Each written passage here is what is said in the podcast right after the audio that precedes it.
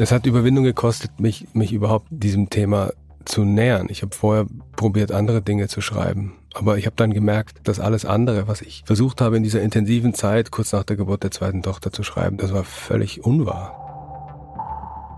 Gleichzeitig ist es eine schwierige Position. Also wie, wie willst du als Mann gewalttätige Männer kritisieren, wenn du spürst, du könntest auch einer sein? Für mich ist das gar nicht so weit voneinander entfernt, lesen und schreiben. Mhm. Das Schreiben ist ja auch immer wieder ein Wiederlesen und Neulesen und dann neu schreiben. Ich glaube, man kann auch vor allem lernen, an sich zu glauben und an sich zu arbeiten und sich den Raum zu geben, sich eine Struktur zu bauen, in der das Schreiben einen festen Platz hat.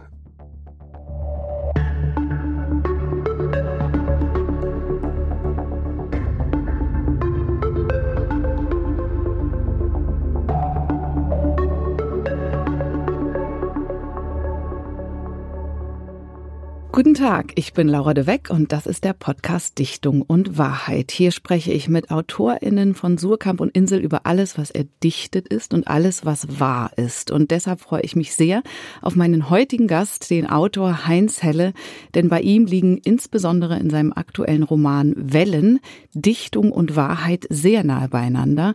Und genau über diese Nähe von Text und Wahrheit wollen wir sprechen, aber auch über Vatersein und Familie, das zentrale Thema in deinem neuesten neuesten Roman. Heinz Helle, schön, dass du da bist. Hallo, Laura. Heinz, du bist in München geboren. Du hast Philosophie in München und New York studiert, hast als Werbetexter für verschiedene Agenturen gearbeitet und dann hast du dich entschieden, literarisches Schreiben zu studieren, und zwar am Schweizer Literaturinstitut in Biel. Daraufhin folgten mehrere Romane, dein Debüt Der beruhigende Klang von explodierendem Kerosin, dann Eigentlich müssten wir tanzen, die Überwindung der Schwerkraft und jetzt der aktuelle Roman, diesmal mit einem kurzen Titel Wellen. Alle Romane sind preisgekrönt und vom Feuilleton außerordentlich gut besprochen. Und am Anfang von Dichtung und Wahrheit fragen wir den Gast immer nach einem Gerücht, ob es stimmt oder nicht. Stimmt es, dass du mal gerappt hast? Das stimmt.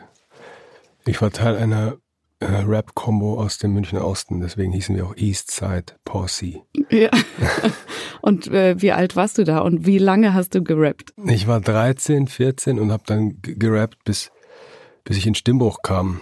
Aber dann ah. äh, klang das noch komischer als vorher mit der hohen Stimme. Okay, also keine, keine musikalische Karriere dann. Äh. Nee, leider nicht. Aber die Musikalität ist ja trotzdem noch total in deinen Texten zu spüren. Die hast du mitgenommen, oder? Das stimmt. Ich habe ich hab probiert, den Rhythmus mitzunehmen. Ja, der ist auch immer schwebend in all deinen Büchern zu hören.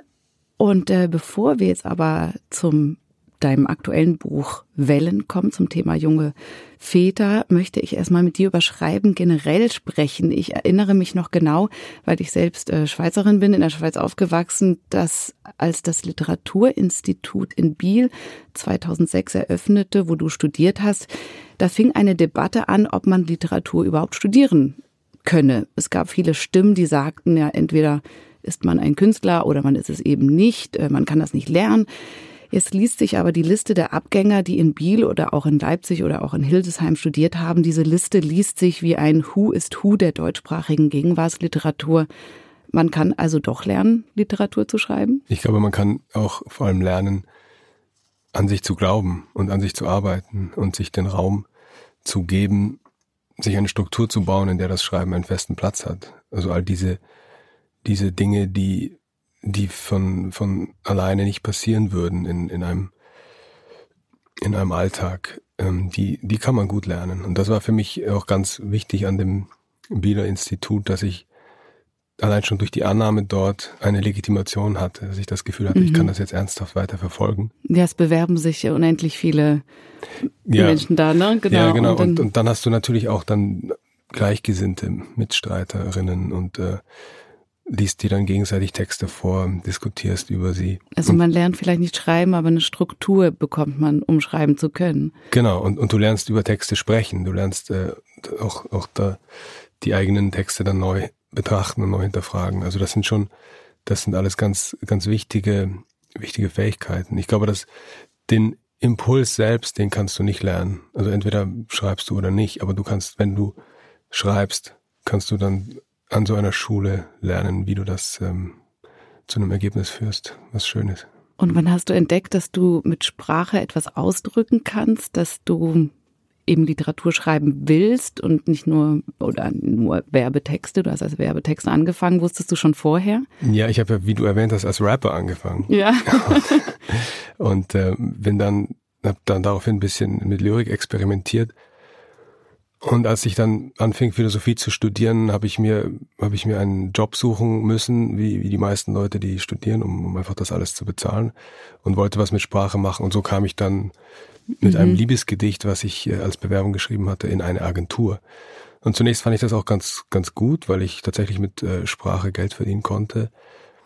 Aber ich bin dann da immer weiter, ähm, ja, immer tiefer reingeraten und habe dann irgendwann äh, das tatsächlich auch für eine Weile hauptberuflich gemacht, bis ich dann merkte, dass das die falsche Richtung ist, dass ich eine andere Arbeit mit Sprache machen will. Und dann ging ich nach Biel. Also nochmal, das Liebesgedicht war die Bewerbung. Ja, genau. Okay, und da, das hat sie sofort äh, mitgerissen. Warum schreiben überhaupt? Warum? Das ist eine Frage, die in deinen Texten und Essays und äh, Interviews immer wieder auftaucht. Und in deinem letzten Roman Wellen gibst du verschiedene Antworten dazu. Zum Beispiel, ich zitiere, und vielleicht ist das der beste Grund zu schreiben, dass man jemand anderem eine Möglichkeit gibt, sich an fremden Ängsten oder Hoffnungen zu trösten. Und für mich ist das auf jeden Fall total ein Grund zu lesen. Also Literatur tröstet mich sehr. Und ich glaube, wenn ich irgendwie todkrank wäre oder sterben würde, dann würde ich nicht beten, sondern irgendwie eine Literatur lesen wollen, wenn es überhaupt noch geht. Also lesen tröstet, äh, aber tröstet auch das Schreiben. Ja, weil für mich ist das gar nicht so weit voneinander entfernt, lesen und schreiben. Mhm. Das Schreiben ist ja auch immer wieder ein Wiederlesen und Neulesen und dann neu schreiben. Und, und wenn ich umgekehrt einen Text lese, der nicht von mir ist, dann kann es auch sein, dass er, dass er eine ähnliche Bewegung in mir auslöst, wie, wie das, wie ich sie beim Schreiben spüre. Also ich, ich finde auch den, den tröstlichen Aspekt, das finde ich, ist bei beiden Tätigkeiten eigentlich, eigentlich gleich. Ja, überhaupt, ne, was Kunst betrifft, ist es so, es ist so tröstend. Aber ist es vielleicht auch deswegen so tröstend, weil, weil man den Eindruck hat, dass man das wie so sich wegschreiben kann. Einmal aufgeschrieben, ist es nicht mehr da.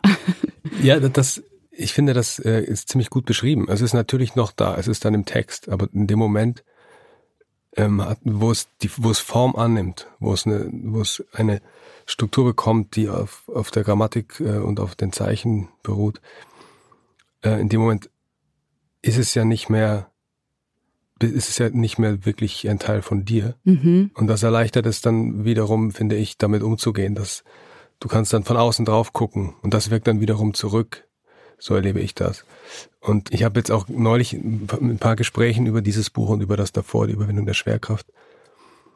Da habe ich gemerkt, dass, dass mir einige Dinge, kleine Details, dass die, dass ich die komplett vergessen hatte. Dann wurde ich daran erinnert, ja, da, da steht auch das und das drin.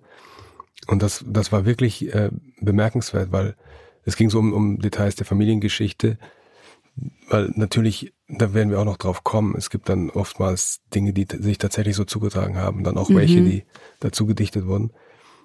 Und bei einem solchen Detail war ich mir gar nicht mehr sicher, ob das jetzt tatsächlich so war oder nicht. Ah, ja. Und mein äh, Bruder, in dem Fall, mit dem ich darüber gesprochen hatte, hat gesagt, doch, doch, das steht da. Und da war ich äh, verblüfft, weil ich hatte das, äh, ich wusste das einfach nicht mehr. Insofern war es wirklich weg von mir in dem Moment, wo es Teil dieses Textes wurde. Ja, das schreibst du eben auch wiederum in Wellen als sozusagen Grund zum Schreiben. Ich, ich zitiere nochmal, und dann merke ich, dass ich darum so gern darüber schreibe, wie ich lebe, weil ich Frieden finde in der Anordnung der Zeichen und dann später, weil ich so tun kann, als hätte ich alles unter Kontrolle. Also eben auch dieses Schreiben wieder, um Kontrolle zu gewinnen über dieses chaotische, eben manchmal auch schmerzhafte Leben, dass man denkt, man kann es so sortieren irgendwie, oder? Ja, es geht ja auch ein bisschen um, um Kohärenz. Oder wenn, wenn ich, wenn ich probiere, meine Gefühle mit meinen Wünschen oder meinen Überzeugungen in Einklang zu bringen und mit meinen Erlebnissen, ähm, da, da brauche ich ja immer wieder Sprache. Da muss ich ja die ganze Zeit mit Sprache arbeiten im Kopf. Und wenn ich das, wenn ich das schriftlich tue und dann eine Form finde, die es mir erlaubt, Dinge nebeneinander stehen zu lassen, die ich im Alltag schwer vereinbar finde, mhm. dann ist das ein, ein total befreiender Moment. Dann ist das ein, ein tröstender Moment und ich, ich merke ja, dass das geht. Es gibt eine Sprache für das. Und dann wirkt dieser Satz dann wieder auf mich zurück. Und der Protagonist in Wellen, der sagt sogar, äh, wenn ich zwei Tage nicht schreibe, werde ich reizbar und aggressiv, also muss ich das machen, allein schon aus Rücksicht auf meine Familie. Geht es dir auch so? Es gab eine Zeit, dass es mir so ging. Das ist jetzt mhm. nicht mehr so. Aber ähm, das ist wieder ein interessantes Beispiel für das Verhältnis von Fakt und Fiktion, weil ich in dem Fall, als ich das schrieb, war das so und jetzt ist es nicht mehr so. Ja. Insofern ist das jetzt im Nachhinein eigentlich von meiner jetzigen Perspektive aus äh, ein fiktiver Satz geworden. Ah, das der, ist so interessant. Da hat sich ja. der Ich-Erzähler von mir entfernt über die Zeit. Ja, weil Wahrheit verändert sich nämlich. Ne? Es ist nicht, es ist nicht alles wahr, was einmal wahr war. Ja, mhm. es entwickelt sich. Du bist auch mit einer schreibenden Frau zusammen, ist ebenfalls eine bekannte Autorin, die Schweizerin Julia Weber. Ihr seid ein schreibendes Paar. Deine Frau schimmert in deinem aktuellen Roman auch durch die Zeilen durch. Sie wirkt stark, sie wirkt geliebt. Und nun gibt es aber viele berühmte Schriftstellerpaare, zum Beispiel Frisch und Bachmann oder aus der Gegenwart jetzt Jonathan Safran Foer und Nicole Kraus oder die Knausgard-Ehe zum Beispiel. Und alle diese Ehen und Beziehungen, die sind zerbrochen, unter anderem eben auch deshalb, weil der eine über den anderen geschrieben hat. So wie ihr das auch tut. Julia Weber hat ebenfalls ein Buch über Mutterschaft und Familie geschrieben. Es heißt Die Vermengung, ist im Limmat Verlag erschienen und es lohnt sich übrigens sehr, beide Bücher zu lesen, die ganz anders sind und eben doch miteinander verflochten sind, wo man so die Parallelen dann entdecken kann. Aber was macht ihr besser, damit ihr euch nicht wie die berühmten Paare äh, gegenseitig in den Wahnsinn treibt mit eurer Schreiberei? Ich glaube, wir haben, wir haben bisher großes Glück gehabt. Also wir haben ich glaube, es macht einen Unterschied, ob man schon schreibt und ein, eine gewisse Bekanntheit erlangt hat und sich dann erst kennenlernt und dann mhm. zusammenfinden muss. Oder ob man wie wir gemeinsam bei Null anfängt. Wir haben uns beim Studium in Biel kennengelernt und haben uns bei der Arbeit an unseren Texten auch erst ineinander verliebt. Okay. Insofern war das Schreiben immer ein wichtiger Teil unserer Beziehung auch und das gegenseitig Texte teilen und Rückmeldungen geben. Und ähm, ich habe auch manchmal manchmal fällt es mir dann auch ein bisschen schwer, das, das voneinander zu trennen. So reden wir jetzt eigentlich über Literatur oder reden wir über unsere Beziehung. Ja. Aber ich empfinde das nicht als äh, Belastung. Im Gegenteil, für mich macht es das leichter, weil man auch Kritik leichter nehmen kann oder wir können Kritik leichter nehmen, wenn sie sich an unsere Texte richtet. Aha, und dann trotzdem okay. das, was äh, möglicherweise mit uns selbst zu tun hat, dann da mit verstehen, wenn das äh, mit gemeint ist, was oft vorkommt. Mhm. Hm. ist, ja. ja, und ich glaube jetzt nicht, dass wir irgendwas, irgendwas besser machen. Wir haben einfach äh, Glück gehabt. Unsere Beziehung ähm, besteht zu einem großen Teil auch aus dem Zusammenschreiben und deswegen gibt es jetzt bisher auch keine Konkurrenz. Ja, und ihr habt aber nicht vor, gemeinsam ein Buch zu schreiben. Nein. Auch das gibt es. Das haben wir nicht vor. Ja. Jetzt haben wir uns mal sehr angenähert mit unserer Arbeit, was äh, aber auch Zufall war. Wir haben dafür einen längeren Zeitraum unsere Texte mal nicht geteilt, weil es diese intensive Zeit war, als die zweite Tochter ganz klein war. Da war dafür kein Raum. Und zum ersten Mal haben wir das dann mehrere Monate gar nicht gemacht. Und dann gab es diesen Moment, als ich gemerkt habe, ich möchte jetzt dieses Buch, äh, ich möchte daraus ein Buch machen. Ich, ich merke jetzt, das wird das neue, das neue Material sein, das ich bearbeiten werde. Und dann war klar, ich muss ihr das zeigen. Und als ich das dann Julia gezeigt hatte, dann äh, stellte sich raus, ach so, ja, ich arbeite auch an so an, einem Projekt. An dem Thema. Und dann, äh, dann haben wir erst überlegt, wie, wie gehen wir jetzt damit um? Wie finden wir das überhaupt? Wann kommt was raus? Und, und äh, wie, inwieweit beziehen wir uns aufeinander? Und aber da, da waren der Großteil der Texte war da eigentlich schon da. Mhm. Und dann habt ihr eigentlich entschieden, auch gemeinsam rauszugehen. Die Bücher sind jetzt nicht zeitgleich erschienen, aber doch nacheinander ja. und ihr habt viele gemeinsame Auftritte und gemeinsame Interviews und so. Genau. Ja, ihr seid nach dem Studium in Biel auch in der Schweiz geblieben. Du lebst als Deutscher in Zürich, in meiner Heimatstadt. Wir könntet also ein Schweizerdeutsch miteinander schnurren, oder? Du kannst das gerne machen. Ich verstehe es gut, aber ich glaube, dass du es komisch fändest, wenn ich so reden würde. Bei mir klingt das so ein bisschen weniger schön als bei dir. Ja, das wollen wir auch unseren ZuhörerInnen jetzt auch nicht zumuten. Also, aber was ich sagen wollte, es gibt ja den Schweizer Schriftsteller Paul Nison und äh, ist ein Surkamp-Kollege sozusagen von dir und der hat mal gesagt, in der Schweiz, da kann man keine richtige Literatur schreiben, da äh, gibt es nichts von Bedeutung in diesem Land und es kann nicht wirklich was Großes entstehen. Du beweist mit deinen Büchern, mit deiner Frau auch das Gegenteil. Und trotzdem spürt man, dass du dich auch schwer tust mit dem Leben in der Schweiz. Ist das so? Das ist so, aber ich glaube, das liegt weniger an der Schweiz als an mir. Ich glaube, ich würde, wenn ich jetzt nicht mich äh, an der Schweiz abarbeiten würde, hier und da, wie ich das in dem aktuellen Buch tue, dann würde ich mich einfach an dem Ort, wo ich leben würde, abarbeiten, wenn das dann ein mhm. anderer wäre. Also ich glaube, dass die, ja, diese Zeit, die da, die da beschrieben wird und, und die auch zum Teil natürlich dann ähm, aus äh, sprachlichen, formalen Gründen zugespitzt dargestellt wird, die bringt das mit sich, diese, diese Auseinandersetzung, dieses Hinterfragen ähm, des, auch der, der Herkunft und des Wohnortes und der Suche nach Heimat. Alles Begriffe, die, die der Ich-Erzähler in dem Fall und aber ich persönlich auch, da sind wir uns jetzt wieder sehr nahe, ähm, die wir eigentlich überwinden wollen mhm. und von denen ich eigentlich möchte, dass sie für mich keine Bedeutung haben. Aber dann doch immer mal wieder werde ich dann davon eingeholt, dass ich bestimmte Emotionen nicht so richtig zuordnen kann und dann, äh, dann erklären sie sich mir plötzlich doch, wenn ich dann diese Begriffe dafür benutze. Und ähm, ich glaube aber jetzt nicht, dass das speziell mit meiner deutschen Herkunft und meinem jetzigen Schweizer Wohnort zu tun hat. Ich glaube, das ist eher eher so eine ja eine menschliche Frage. Ich glaube, viele Leute, die die anfangen oder die die Neigung haben, sich Fragen zu stellen, stellen sich irgendwann noch diese Fragen. Warum bin ich hier? Aber trotzdem habe ich gedacht, äh, weil äh, das ist auch etwas, was ihr in verschiedenen Interviews gesagt habt, dass ihr und was man aus dem Buch eben auch merkt, dass ihr versucht, eine gleichberechtigte Partnerschaft zu führen, Ehe zu führen. Und das ist, finde ich, ja in der Schweiz besonders schwierig. Also familienpolitisch ist die Schweiz noch ein Entwicklungsland. Das heißt, es gibt äh, keinen Elternurlaub, es gibt nur Vaterschaftsurlaub für zwei Wochen. Die Kitas sind wahnsinnig teuer. Also das heißt eigentlich, diese Familienpolitik basiert darauf, dass die Frau zu Hause bleibt und dass der Mann arbeiten geht. Und bei euch ist es eben anders. Ähm, wie geht ihr eigentlich damit um, dass diese Gesellschaft vielleicht noch gar nicht so weit ist wie eure Beziehung? Naja, wir, wir, haben, wir haben auch da wieder Glück, weil unser Beruf das zulässt die Arbeit, die wir machen, können wir uns größtenteils selbst einteilen. Und äh, deswegen sind wir da ein bisschen freier als jetzt, als jetzt Leute, die, die in einem großen Unternehmen arbeiten. Und ähm, insofern haben wir da so ein bisschen, ja, vielleicht schon ein bisschen mehr Gleichberechtigung erreichen können als jetzt die, die, die meisten Leute, die, die halt auch an, an die wirtschaftlichen und ähm, betrieblichen Abläufe mhm. mehr gebunden sind als wir bei, bei unserer Arbeit. Ähm, und dann ist es aber auch, auch hier wieder so ein bisschen Zufall. Ich habe in, in, in der ersten Zeit nach der Geburt unseres ersten Kindes habe ich plötzlich wieder Werbung gemacht, weil ich dachte, wir müssen jetzt unbedingt Geld mehr Geld haben. Mhm.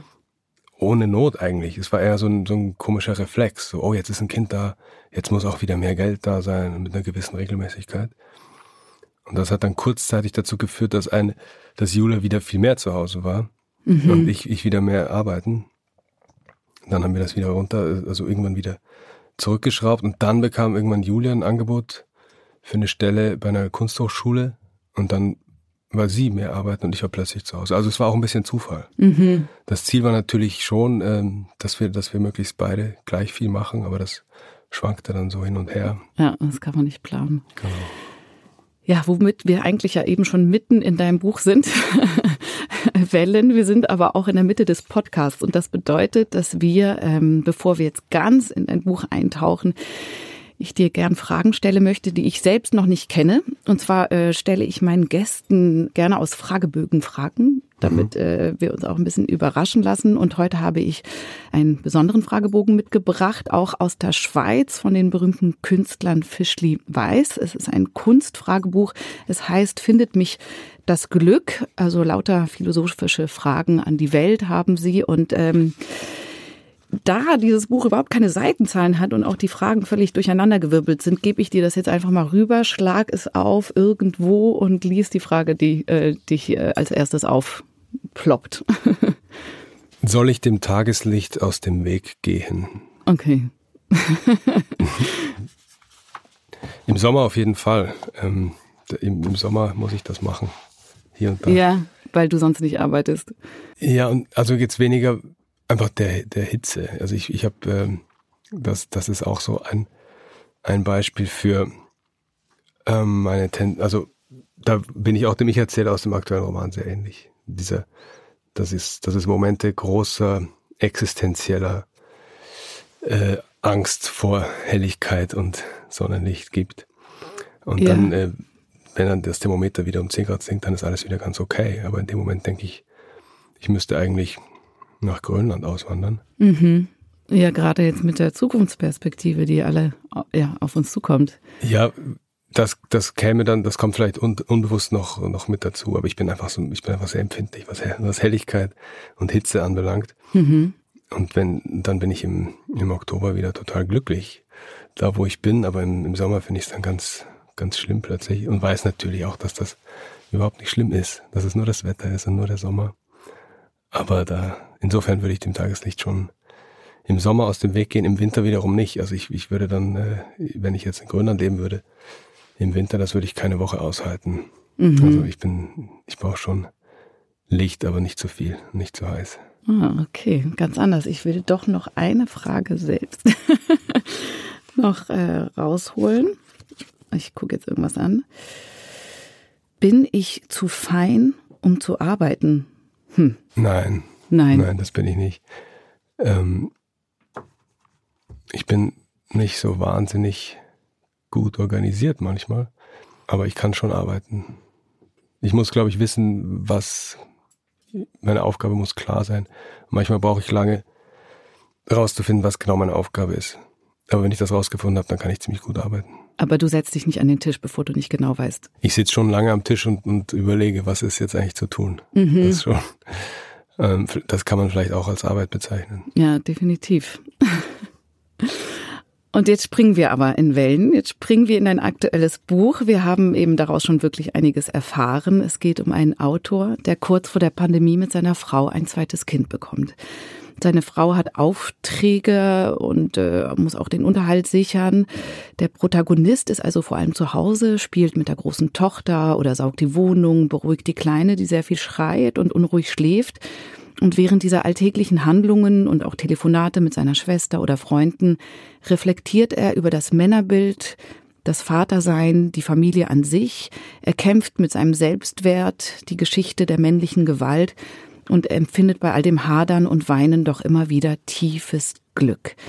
Es ist ein sehr persönliches Buch, ein autofiktionales Buch vielleicht. Wie nah ist denn der Protagonist wirklich an dir dran. Du hast es vorher schon erwähnt, du hast gesagt, es ist einiges ganz bei dir, anderes ist wieder auch Dichtung, das dritte ist wieder, es war Wahrheit, ist es nicht mehr und so weiter. Kannst du es noch einmal äh, ja, wie zusammenfassen, wie nah es ist? Weil am Lesen hat man wirklich den Eindruck, man ist ganz nah beim Autor. Also es war mal sehr, sehr nah. Mhm. Und, und äh, wie du vorhin auch erwähnt hast, ist das ist nicht, äh, nicht fixiert. Mein, mein Verhältnis zu dem ich erzähle ist, äh, das ist dynamisch. Und mal ist er mir näher, mal ist er mir ferner. Und ähm, es gibt natürlich sehr viele Momente, die ganz ähnlich äh, stattgefunden haben, wie da beschrieben. Aber es gibt eben auch viele andere, die stattgefunden haben, die nicht beschrieben sind und die das, was da steht, in einen anderen, in einem anderen Licht erscheinen lassen würden. Mhm. Und äh, die Entscheidung, warum ich das eine beschreibe und das andere nicht, hat natürlich damit zu tun, was ich, was ich mit diesem Buch dann irgendwann wollte. Mhm. Und auch was es, äh, welche Form es, äh, welche Form ich gefunden habe während, äh, während der Arbeit daran. Ähm, und ich finde, dass, ja, das ist für mich ein zentraler Aspekt, dass ich, dass ich natürlich irgendwann auch die Entscheidung getroffen habe, bestimmte Stimmungen und, und Momente auszuwählen, um festzuhalten und andere nicht. Aber es, es ist eine, wie alles, äh, wie alle Fiktion oder auch Autofiktion natürlich eine extreme Verkürzung. Ja. Und in, insofern, ähm, insofern bin das natürlich nicht ich. Ja. Und trotzdem ist es so nah wie kein anderes Buch davor, was du geschrieben hast. Es also was war der Grund oder hat es viel Überwindung gekostet oder im Gegenteil, fiel es ganz leicht? Es hat Überwindung gekostet, mich, mich überhaupt diesen, diesem Thema zu nähern. Ich habe vorher probiert, andere Dinge zu schreiben, aber ich habe dann gemerkt, Und, und da spielt jetzt dann wieder der Begriff Wahrheit rein. Ich habe gemerkt, dass alles andere, was ich versucht habe in dieser intensiven Zeit, kurz nach der Geburt der zweiten Tochter zu schreiben, das war, das war völlig unwahr. Das hatte mhm. da keinen Platz, das hatte keine Berechtigung. Und das war das Einzige, was ich machen konnte in dieser Zeit, was ich machen musste. Mhm. Alles andere fühlte sich falsch an, ja. vielleicht. Ja, ja, genau. Und außerdem, das muss man unbedingt dazu sagen, ist dieses Buch auch voll von feinem Humor. Und ein Humor, der es einem auch einfach macht oder einem manchmal wiederum darüber hinwegtröstet, über all die, die auch schmerzhaften Momente. Wie wichtig ist dir Humor? Was bedeutet dir Humor? Ja, ganz, ganz viel. Das ist, das ist äh, überlebenswichtig. Und, und das ist auch eine Strategie natürlich, um mit der eigenen Wehleidigkeit umzugehen. Und äh, die Momente, in denen der, der Protagonist und, und oder ich, das, äh, das bin ich ihm leider immer noch sehr ähnlich. Mhm. Vor allem, wenn ich mal hungrig bin und ähm, ein Kind möchte was, das andere Kind möchte was anderes. Und, ähm, und Julia bittet mich, irgendwas zu tun. Und dann ähm, ist das alles ganz, ganz schlimm. Und dann, dann fühle ich mich äh, total unterdrückt und ungerecht behandelt und durch die Überforderung, ja. Nee, äh, durch den Hunger vor allem. Also das, das, okay. ist, das ist eigentlich total lächerlich und dann dann überlege ich, äh, ob ich das überhaupt, ob ich wirklich überhaupt dieses Leben leben kann. Kann ich eigentlich äh, eine Familie haben? Muss ich nicht vielleicht doch ähm, alle verlassen und alleine nach Schweden gehen zum Beispiel. Aber alleine, wie du das jetzt erzählst, muss man ja schon lachen. Naja, genau. und dann beiße ich in ein Stück Brot und dann liebe ich wieder alle und alles ist okay. Also das, ähm, und diese Absurdität, wenn ich, wenn ich mir das selber bewusst mache, dann, dann muss ich meistens dann auch drüber lachen. Und das probiere ich, das probiere ich ähm, dann auch festzuhalten, literarisch, dass, dass die, dass der eigene Schmerz fast immer was Lächerliches hat, wenn man ihn wenn man ihn sich, sich so fest bewusst macht. Ich glaube, ich glaube, der, der wahre Schmerz, der, der ist wahrscheinlich gar nicht so bewusst, der ist wahrscheinlich einfach da. Und, äh, und, und das hier, also die meisten Probleme, die der, die der Protagonist hier hat, sind ja auch keine wirklichen Probleme. Der ist halt einfach überfordert mit, äh, mit dem kleinen Kind und äh, mit seiner Rolle als Mann. Aber das, das sind alles alles Dinge, an denen kann man arbeiten, dass es jetzt nichts lebensbedrohliches. Und ja. trotzdem, trotzdem stellt es sich für ihn immer so existenziell dar. Ja, und trotzdem sind es Fragen, die wir uns alle immer wieder stellen. Genau, und das, das ist ja eigentlich schön, dass, dass wir uns da alle ähnlich sind. Gleichzeitig äh, eben sind wir uns dann, sind wir da alle auch alle ein bisschen ähnlich albern, weil es uns ja im Stimmt, Grunde sehr es geht geht. nicht um Leben und Tod, äh, wie das, was wir aus den Nachrichten erfahren, zum Ganz Beispiel. Genau. Ja. Was an dem Roman so toll ist, ist tatsächlich, dass dadurch, dass der Protagonist so ehrlich ist mit sich selbst, dass man anfängt als Leserin auch ganz ehrlich zu sich selbst zu sein und sich selbst auch ganz ehrlich zu hinterfragen. Und es gibt einen sehr ehrlichen Moment direkt am Anfang, den würde ich auch direkt gerne vorlesen. Ich weiß nur nicht, ob es normal ist, ab und zu hässliche Bilder vor dem inneren Auge zu sehen, in denen die eigene Faust eine Rolle spielt.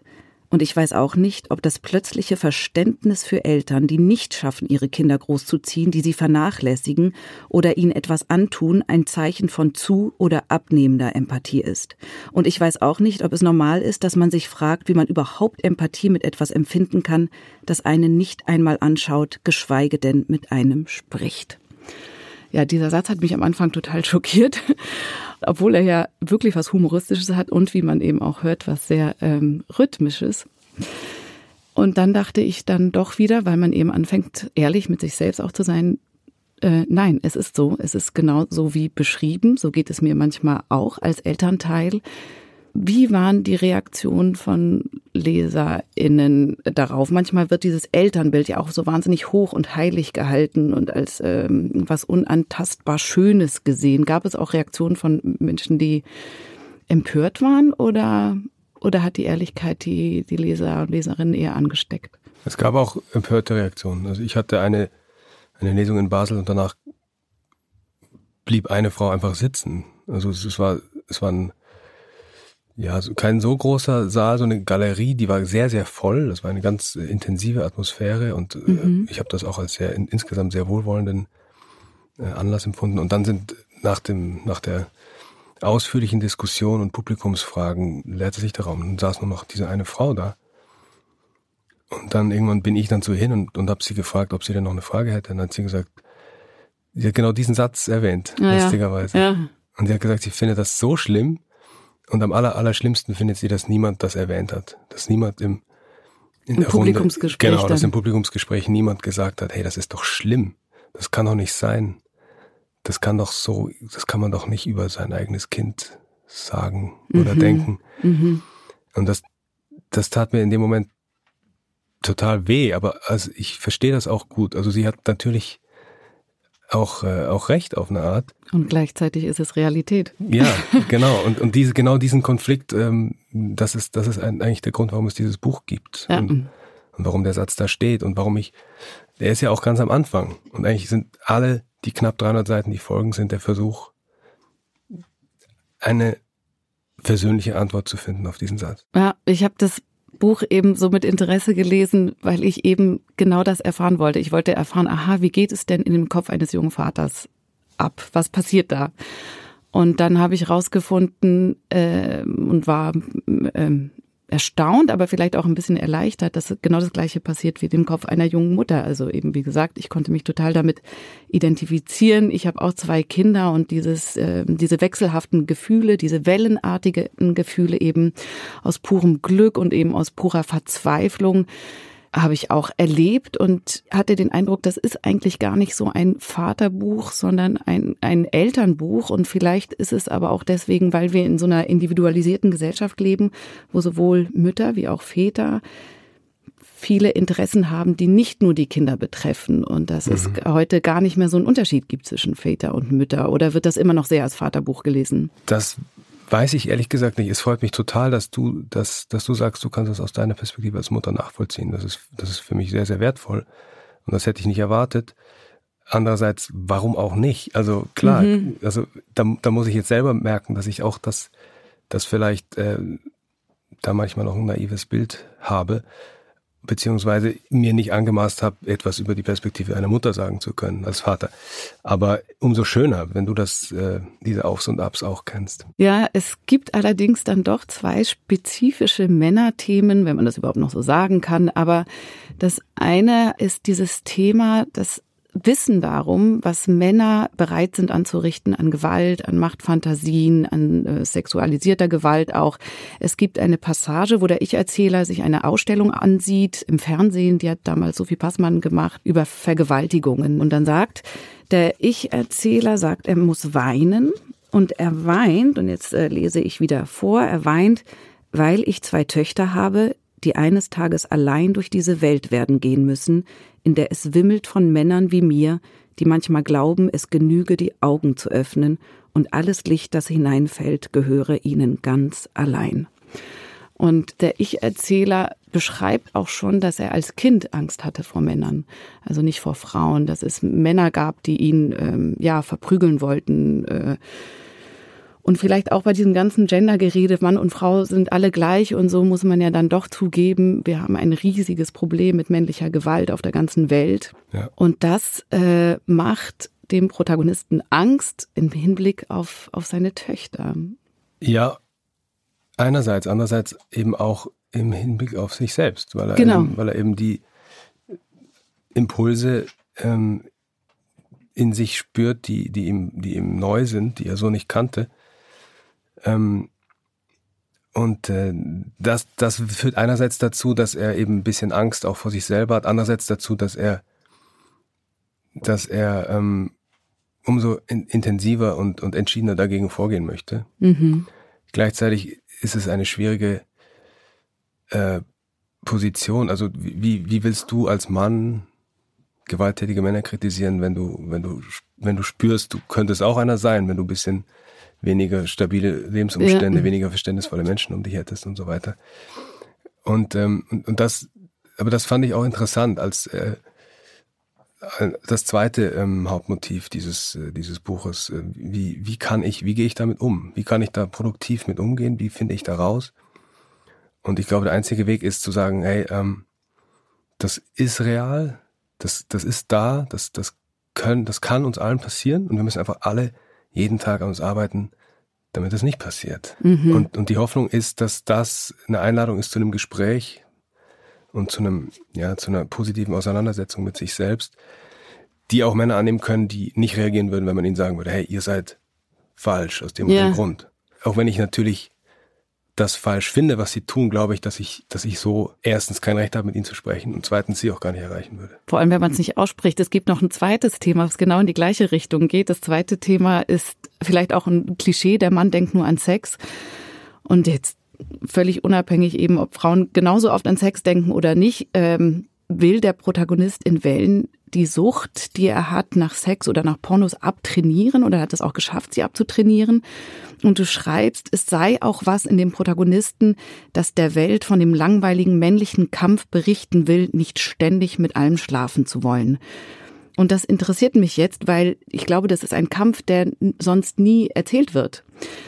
Und der ist vielleicht von Mann zu Mann individuell und anders, aber trotzdem würde ich gerne wissen, ist das etwas, worüber Männer sich austauschen und darüber reden? Oder ist es eben eine Wahrheit, die man nur erfährt, wenn man einen Roman liest, dass, äh, dass es eben doch ein ständiger, ein alltäglicher Kampf ist, äh, genauso wie mit vielleicht ähm, aggressiven Impulsen umzugehen? Ja, ich glaube, das ist natürlich unterschiedlich stark ausgeprägt, aber es ist, es ist klar, dass ich zum Beispiel habe als äh, ab der Pubertät, auch weil ich einen sehr homogenen, rein männlichen Freundeskreis hatte, mhm. natürlich, zunächst. Hardcore e East Band oder wie hieß die? East, East Side Posse, ja genau. Ja. Wir haben natürlich, äh, als wir noch keine Ahnung von überhaupt nichts hatten, haben wir trotzdem schon äh, uns versucht, darüber auszutauschen und über Frauen und über Sex zu reden. Und wir wussten überhaupt nichts von diesen ganzen Dingen. Und haben dann natürlich auch Pornos gesehen, bevor wir irgendwas wussten. Und ähm, das ist natürlich äh, jetzt keine überraschende Erkenntnis, aber das prägt halt die Art und Weise, wie du, wie du die, die Welt anguckst, wenn du solche Sachen äh, als äh, 12, 13, 14-jähriger Mensch siehst. Und ich habe einfach die Vermutung, dass das ganz vielen Leuten so geht. Aber ich, ich weiß es mhm. auch nicht. Also es, es wird nicht. nicht offen diskutiert. Also nee. eigentlich genauso wie das Gewaltthema dass da etwas in einem schlummert. Und meine Theorie ist ja, die habe ich schon länger, dass je mehr Männer sich viel Zeit nehmen, um mit ihren Kindern Zeit zu verbringen, desto weniger Gewalt gäbe es auf der Welt. Das jetzt einmal. Das glaube ich auch.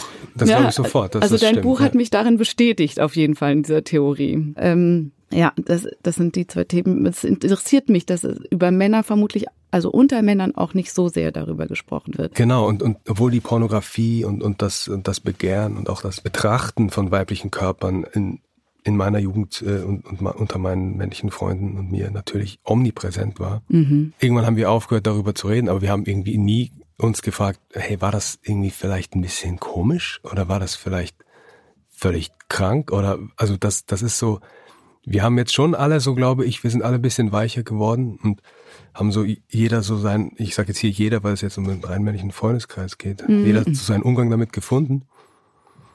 Viele stabile, harmonische Partnerschaften, Familien. Aber wir haben nicht oder fast nicht da irgendwie uns das nochmal angeguckt und uns gefragt, was war denn das jetzt eigentlich? Ja. Und was bedeutet das und wie viel, wie viel hat das ähm, das, was wir, von dem wir damals glaubten, es wäre unser Verlangen, auch ähm, einfach gar nichts mit uns zu tun. Mhm, kommt von mhm. irgendwo von außen in uns hinein und ist dann da und muss irgendwie wieder raus. Oder ja. halt, oder vielleicht geht's auch nicht und dann muss man trotzdem damit arbeiten. Ja, ja.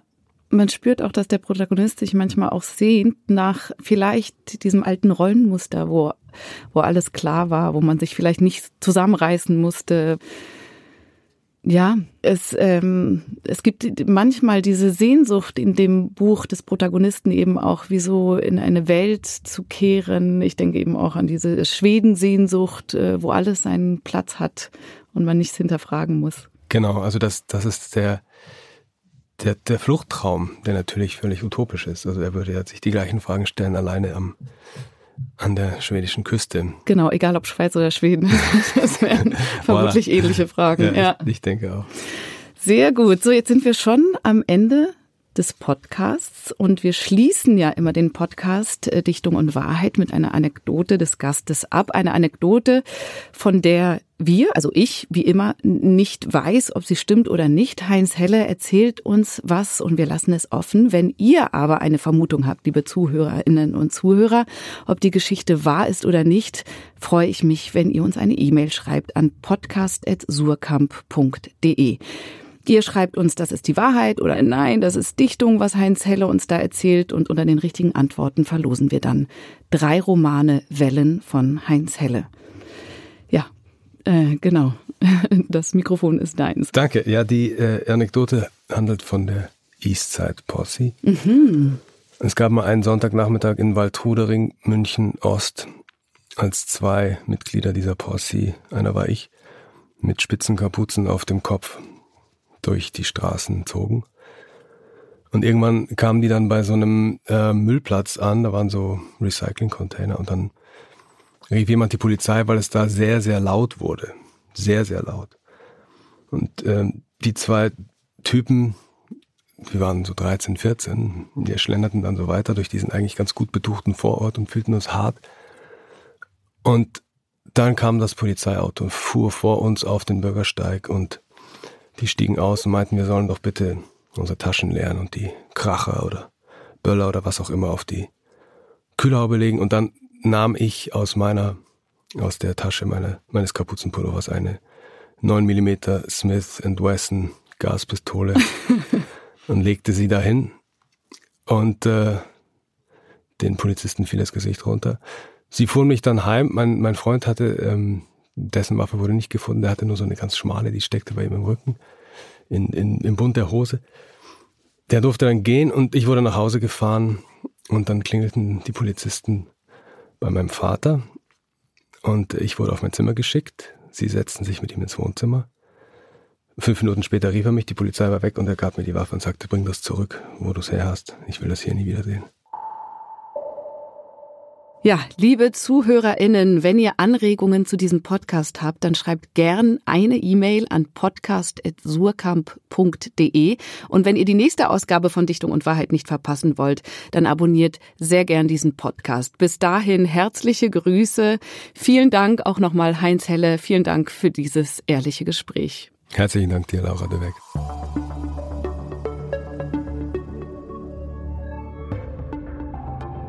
Dichtung und Wahrheit ist ein Podcast der Verlage Surkamp und Insel, produziert von Bose Park Productions.